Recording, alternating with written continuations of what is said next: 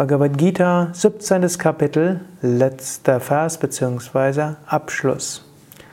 So endet in den Upanishaden der glorreichen Bhagavad Gita, der Wissenschaft vom Ewigen, der Schrift über Yoga, des Dialogs zwischen Sri Krishna und Arjuna, das 17. Kapitel mit dem Namen Der Yoga des dreifachen Glaubens.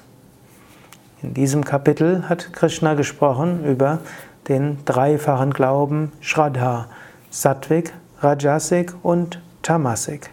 Habe einen sattwigen Glauben, einen Glauben an das Göttliche, einen Glauben an das Unendliche, einen Glauben an das Ewige.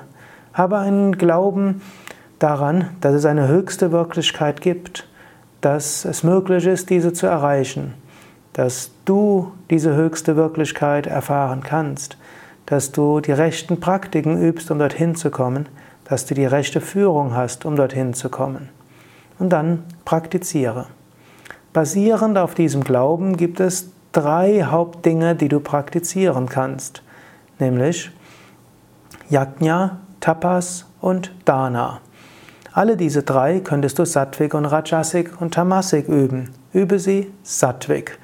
Das heißt, wenn du Verehrungsrituale machst, Yajna, oder Gott verehrst, auch in der Natur, im Alltag, mache das sattwig mit Herzen, mit Ehrerbietung, ohne konkret etwas dafür zu erwarten und auch in Liebe zu allen Wesen.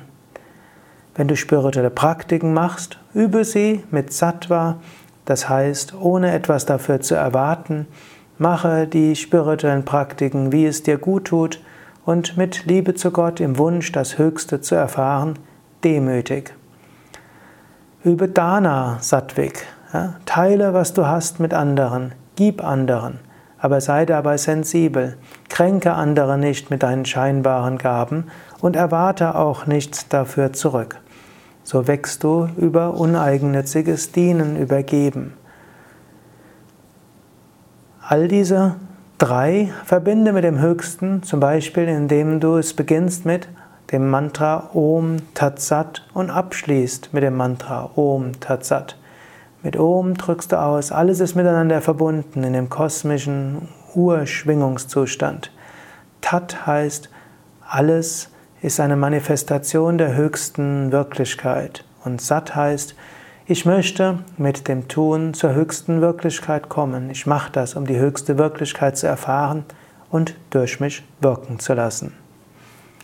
Hari Om Tat Sat.